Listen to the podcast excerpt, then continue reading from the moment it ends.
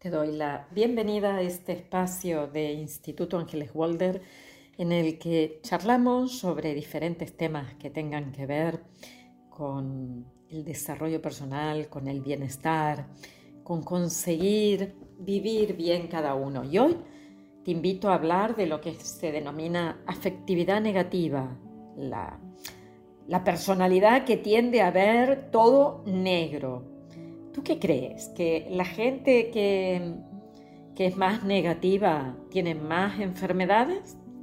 ¿O es exactamente igual?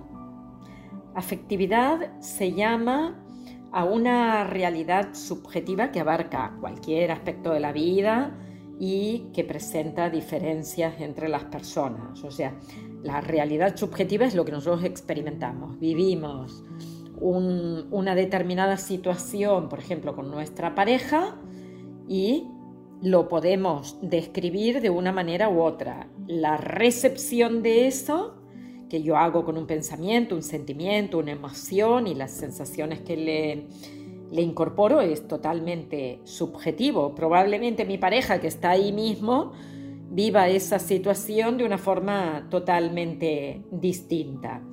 Y ya digo, puede ser pareja, trabajo, familia, amigos, ocio, lo que sea, cualquier aspecto de nuestra vida está bañado de afectividad, está bañado de sentimientos, de emociones. Mm, y esas emociones pueden ser o bien agradables o bien desagradables. Por eso al tono afectivo se lo llama positivo o negativo en función de me paso toda la vida mm, con el foco en lo negro, protestando, sintiendo que todo es difícil, que me va a ir súper mal, eso sería una afectividad negativa que va a hacer que provoque conductas en esa misma línea. O mi estado anímico es alegre, positivo, eh, me siento con ganas, estoy estimulada, tengo la fuerza, bueno, lo que, lo que vemos en esos dos mundos en los que llevamos gafas puestas, las gafas de la alegría, las gafas del bienestar o las gafas de la negatividad o del malestar. Eh, tiene mucho que ver con el tipo de emociones que experimentamos, ya estamos diciendo, ¿no?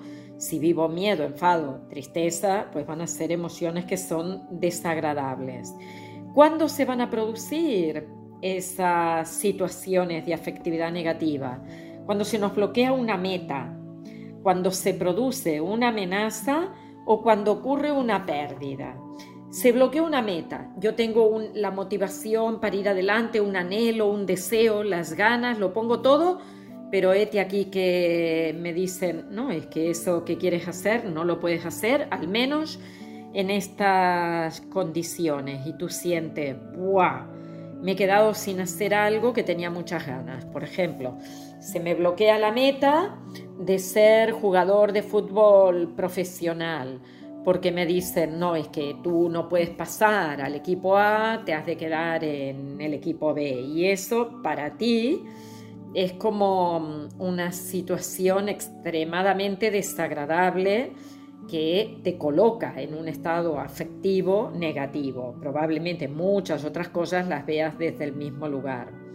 O quizás un día el jefe te llama y te dice, mira, mm, tenemos necesidad de aumentar las ventas y estoy viendo que tus reportes me indican que van a la baja y eso lo percibes como una amenaza. Una vez más, te colocan en un estado de ánimo negativo.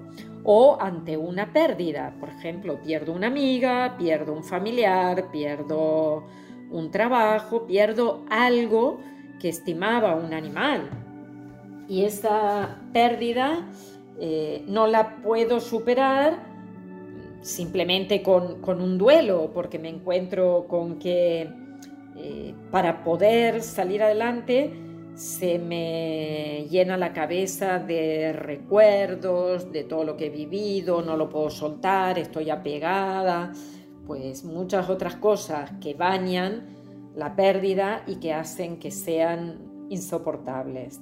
Entonces, recordamos las emociones eh, desagradables que llevan a un estado de ánimo negativo son las que tienen que ver con un bloqueo, un bloqueo de una meta, una amenaza o una pérdida. Y ahora mismo te pido que pienses, esto que estamos haciendo juntos, juntas, es para un bienestar mayor, que pienses en cómo te has vivido las situaciones de bloqueo de meta, amenaza o, pérdida. Y la otra dimensión, la de la afectividad positiva, es cuando experimentamos que alcanzamos una meta, que nos sentimos en seguridad y que estamos tranquilos con las relaciones. En, este caso son emociones agradables, mm, en donde es bastante menos que tengamos, con menos frecuencia, vaya, que tengamos que revisar planes o, o hacer cambios sobre la marcha, cosa que sí sucede cuando experimentamos emociones negativas. Me pregunto cómo he llegado hasta aquí, qué plan tengo que elaborar para resolverlo cómo se puede aliviar esta situación. En todo caso, cuando estamos contentos, lo que pensamos es cómo puedo mantener este estado de alegría, ¿no? Y del balance de las emociones agradables y desagradables surge lo que se llama el tono hedónico. O sea, me siento más en negativo, me siento más en positivo y por eso lo que voy a manifestar va a ser o tristeza o alegría, felicidad o infelicidad, malestar o una experiencia agradable. Pero en todo caso eso es lo que voy a expresar. Yo me voy a mostrar desde ese lugar, esté en una relación o lo viva yo sola experimentándolo internamente. En los últimos años se han hecho muchos estudios sobre las emociones y se ha buscado un poco cuál es Em, las reacciones emocionales que se producen y cómo se puede hacer para, poder mm, vivir las experiencias desde un lugar más sano. Eh, las, las emociones negativas se han diferenciado, recordar, bloqueo de meta, amenaza a la seguridad y pérdida. Por lo tanto, se han asociado a dos grandes procesos mm, que son los que, bueno, de lejos, de lejos, de lejos, son las patologías o las enfermedades o los síntomas más vistos, más frecuentes en toda la población, que serían para el bloqueo de una meta y la amenaza a la integridad o a la seguridad de la persona, la ansiedad. Y para la pérdida, para no poder gestionar desde ningún lugar la pérdida, la depresión. Son los dos grandes síntomas. Entonces la invitación es a que observes en ti cómo se manifiesta una situación que percibes como de amenaza, cuál es el grado, las pistas que tienes a nivel físico, por ejemplo, corazón, respiración, la voz, a nivel físico o a nivel psicológico cuando experimentas una emoción desagradable ante una situación de amenaza. Y luego, una vez que has observado esto, haz lo mismo para una situación de pérdida. Has tenido un momento de alejamiento o bien del trabajo de una pareja, de los amigos, de la familia, ha habido una muerte, una enfermedad, eh, la desaparición de un animalito, algo que ha ocurrido y cómo has experimentado la emoción desagradable ante esa pérdida y si has llegado o no a una situación de depresión o a un estado depresivo. También es posible que sea el propio estado. Pero ten en cuenta que ante estos eventos mm, los síntomas van por estos lugares. Cuando es una pérdida que se considera de territorio, probablemente esté cercano a la depresión y a todos los grados que pueden llegar a haber antes de que se llegue a una depresión. Y en el caso de una amenaza futura, la amenaza siempre es estoy diciendo esto porque va a ocurrir en el futuro esto otro. Y eso se denomina ansiedad. Si vamos ahora al mundo de la ansiedad y la depresión, hay una teoría del doctor Lang que le llama teoría del triple sistema de respuestas, en el que dice que la ansiedad siempre va a implicar un patrón que sea de pensamientos, de preocupación, inquietud, malestar, desasosiego, rumiar, estoy ahí, pero siempre desde una cosa que te mueve esto que esa inquietud y el nerviosismo del cuerpo. Eh, fisiológicas, o sea, lo que se siente que es una gran activación del sistema nervioso autónomo, especialmente el simpático. En realidad sería del sistema nervioso simpático que me pone en posición lucha, huida o bloqueo. Y luego las conductas que le acompañan. O sea, hago algo. Las reacciones de ansiedad, igual que en la depresión, cada una de las enfermedades tienen una faceta adaptativa, o sea, sirven para algo. Estar un poquito nervioso cuando mm, tengo que responder en un examen, pues está bien, si el nerviosismo aumenta y me supera y no me deja la cabeza clara, pues como que ya no está tan bien o no es una respuesta tan normal de ansiedad y pasa a ser una respuesta eh, patológica porque estoy experimentando la situación como de peligro, peligro absoluto.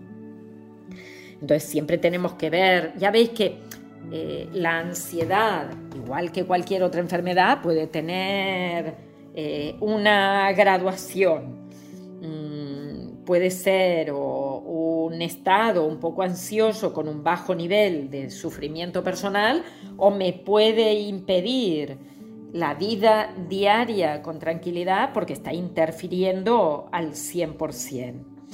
Y hablando de esto, ya conocéis también lo que es la personalidad rasgo y la personalidad de estado, se habla de un rasgo de ansiedad en los individuos que experimentan cualquier cosa.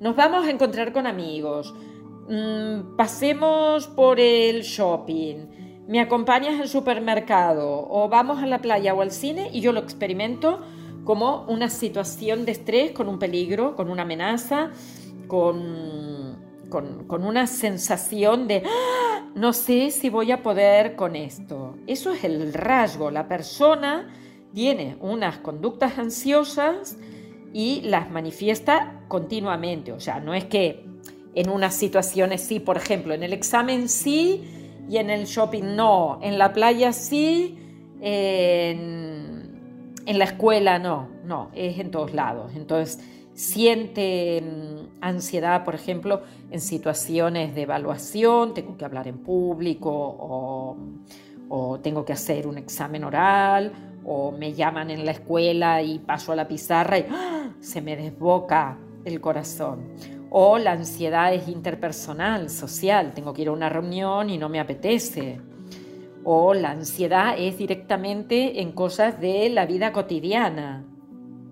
O ya es un rasgo mucho más fuerte y es una ansiedad fóbica. En cambio, cuando hablamos de estados, son momentos, son estados emocionales transitorios en los que eh, hay un sentimiento subjetivo que se percibe como de, de tensión, de miedo y se sobreactiva. Si yo tengo miedo, se sobreactiva el sistema nervioso simpático. Por lo tanto, mm, va a haber una ansiedad psíquica, puede haber un momento de preocupación. Por ejemplo, tengo que hacer un examen y me siento súper preocupada y estoy eh, estudiando más. O sea, me sirve el Estado para tener una conducta en la que voy a tomar la carta sobre el asunto y voy a hacer algo. Pero si yo estoy ahora, imagínate, en quinto grado y ya estoy pensando, el año que viene esto va a ser difícil y ya me genera ansiedad, ya no estoy hablando de un estado de ansiedad que es un momento, es un instante. No, estoy con un rasgo de personalidad ansioso y eso es lo que es, digamos, más preocupante o donde tendríamos que hacer hincapié y mirarlo. Em, en el caso de la depresión, aparece este desorden, que es más afectivo, Hammer le llamaba una alteración del estado de ánimo, porque hay un estado de ánimo negativo que es persistente, que implica abatimiento, melancolía, tristeza, sentimientos de indignidad, no soy capaz, de soledad, nadie me quiere, de culpa, de falta de motivación, de fatiga o cansancio, con las preocupaciones continuas, con ideas recurrentes, rumiativas y pensamientos continuos, autodevaluativos, no valgo, no sirvo, no soy capaz, no puedo, no podré, nunca lo conseguiré, no saldré de aquí.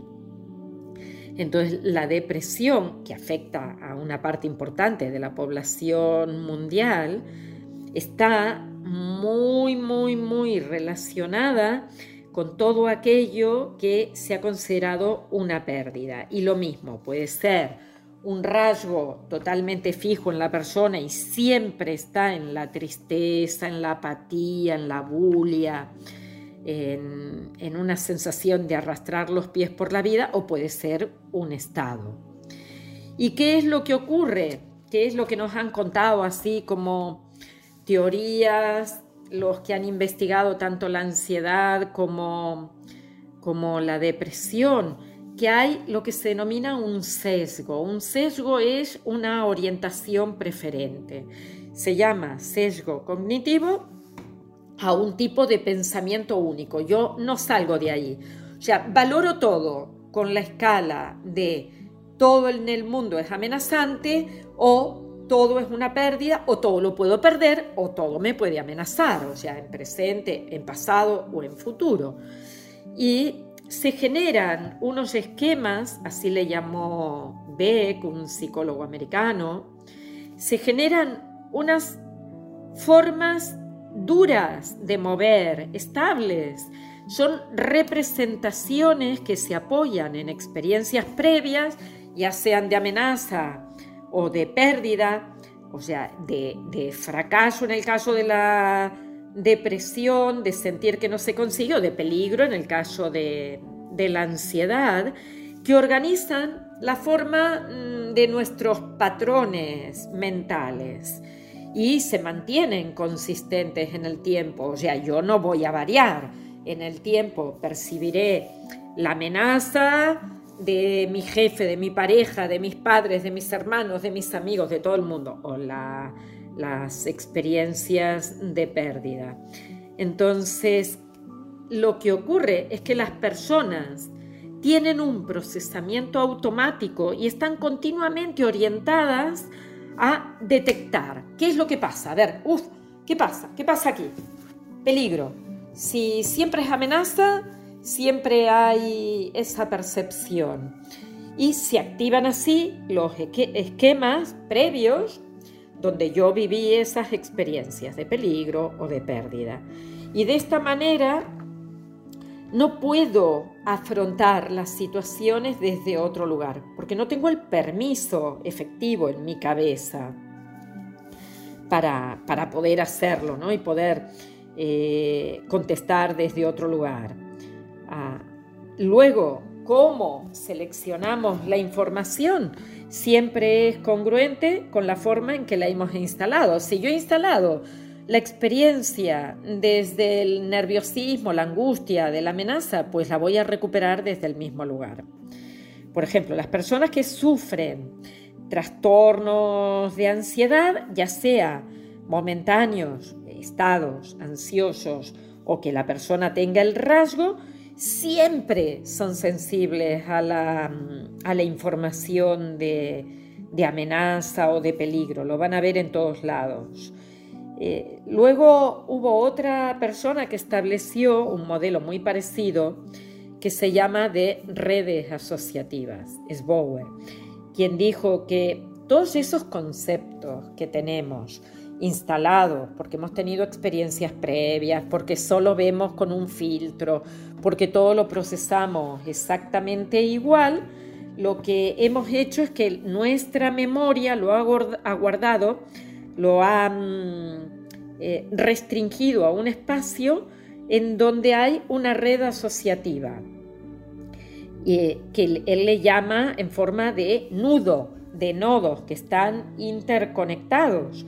Hay lazos de información que se conectan y por ejemplo, si yo he guardado una experiencia en la que habíamos ido con los amigos a la playa y, y uno de ellos se metió en el mar y en un momento sintió el peligro de que lo estaba arrastrando, levantó la mano y le ayudaron, probablemente esa persona salió con la información ya integrada en su cuerpo, en su cabeza y demás, de que había sobrevivido a la experiencia. Pero imagínate que yo estoy ahí viéndolo.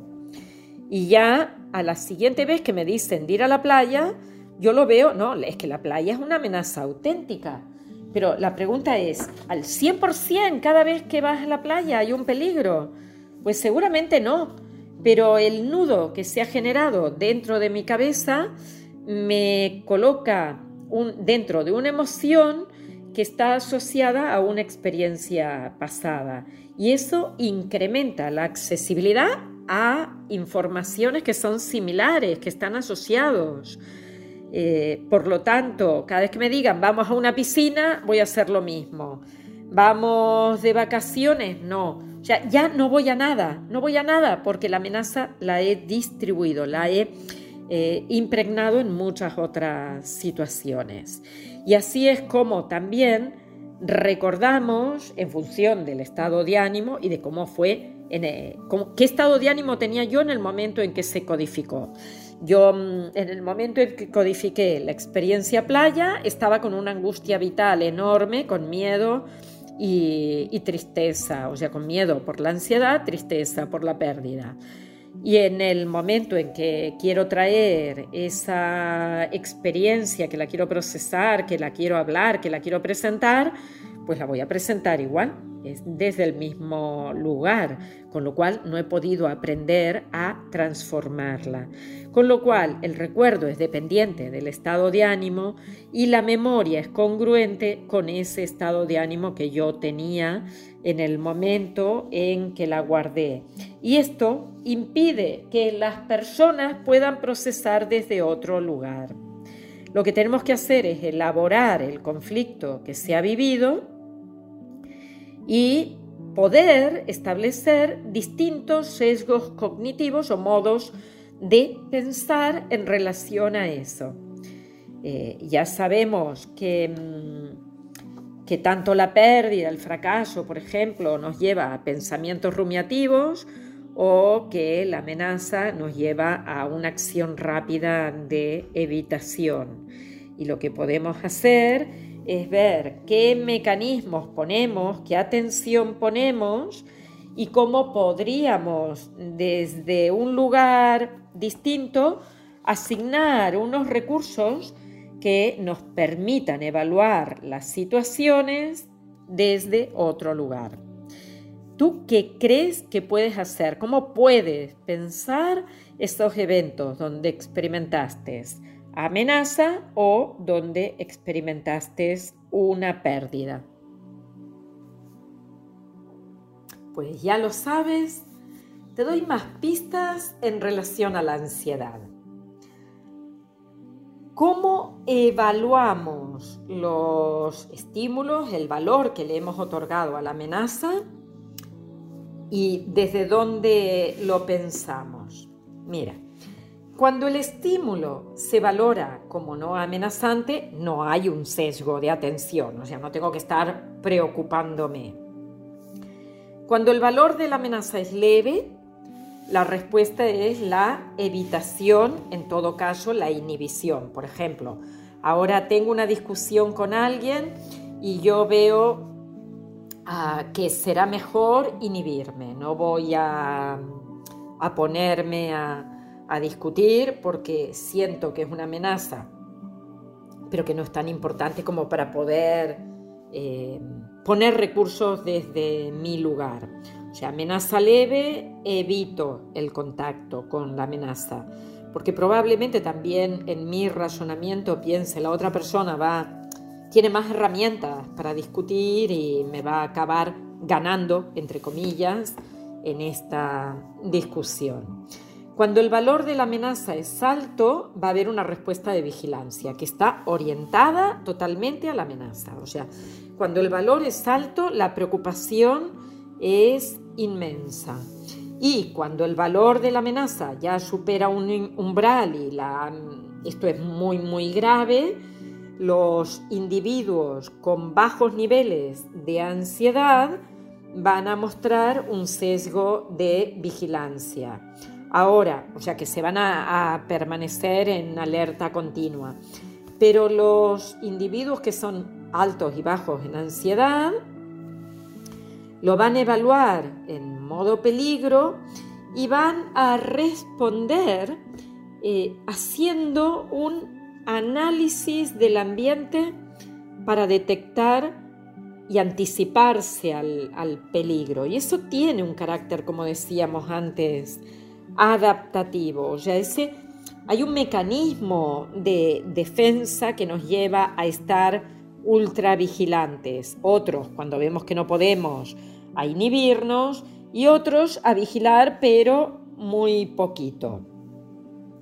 Em, en cuanto a, qué podemos hacer cuando estamos en ese sitio, es por más que yo te diga, no, pero es que no va a pasar nada, no te preocupes, que no es ningún problema el que actúe así o asá. No te preocupes si tu jefe le grita a todo el mundo, sí, pero a quien le preocupa es a mí, no a lo que le ocurre a los demás. Entonces, ¿qué puedo hacer? Pues podría, de alguna forma, a darme cuenta de que hay una respuesta clara en mi interior y que puedo acceder a ella. En descodificación biológica, en ese caso, miraríamos qué ha quedado pegado a esa información negativa, cuál es la experiencia que mm, lleva a la persona a verlo todo como como algo amenazante o todo como una pérdida. Y yo os diría, viajamos por la infancia y seguramente llegamos al embarazo, que es un momento en el que se producen eh, una gran impregnación de sensaciones de bienestar, pero también pueden haber de malestar es ese instante en el que incluso la madre siente si eso estuvo bien o no, si el tipo de parto fue una amenaza a la vida o no, y poder sanar infancia, nacimiento y embarazo va a abrir las puertas a sentir mayor libertad a la hora de reaccionar y no que siempre tenga que haber un único filtro y que ese filtro sea el negativo, que nos lleva a dar una respuesta ¿no? de, de pensamiento, de conducta o emocional que no, me, no es adaptativa en algún momento. En otros ya os decía, tener un poquito de nerviosismo, cuando voy a hacer un examen, excelente. Tener ya fobia social, como que no. Tener un poco de dolor ante las pérdidas, un poco o, lo que se tenga que tener. Pero una vez superado el duelo, la persona ya puede volver a la vida, ya puede reinsertarse en la vida. Pero si lo que aprendimos lo aprendimos todo filtrado, porque mamá era depresiva, porque en casa no había alegría, porque todo el día estaban enfadados, pues mi filtro es ese. El niño lo aprende en casa y eso es lo que transfiere a, a la vida misma. Y por lo tanto, si queremos sanar, vayamos hacia atrás a mirar qué es lo que aprendimos de los peligros y qué es lo que aprendimos de las pérdidas y hoy nos podemos contar que las cosas las podemos hacer de una forma diferente. Encantada de estar aquí y sentirme acompañada por ti. Un abrazo muy grande de corazón desde aquí, desde Instituto Ángeles Walder. Hasta pronto.